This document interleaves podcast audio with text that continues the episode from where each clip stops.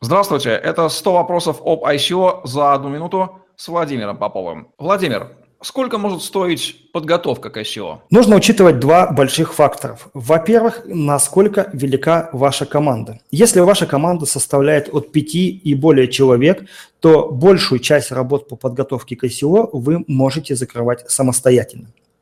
Во-вторых, если э, ваша команда маленькая, то есть условно менее 5 человек, то большую часть нужно закрывать в любом случае через консультантов. Как определить, сколько конкретно человек нужно? Вы должны просто разделить ICO на четыре составляющие. На экономическую, на юридическую, на организационную и на техническую.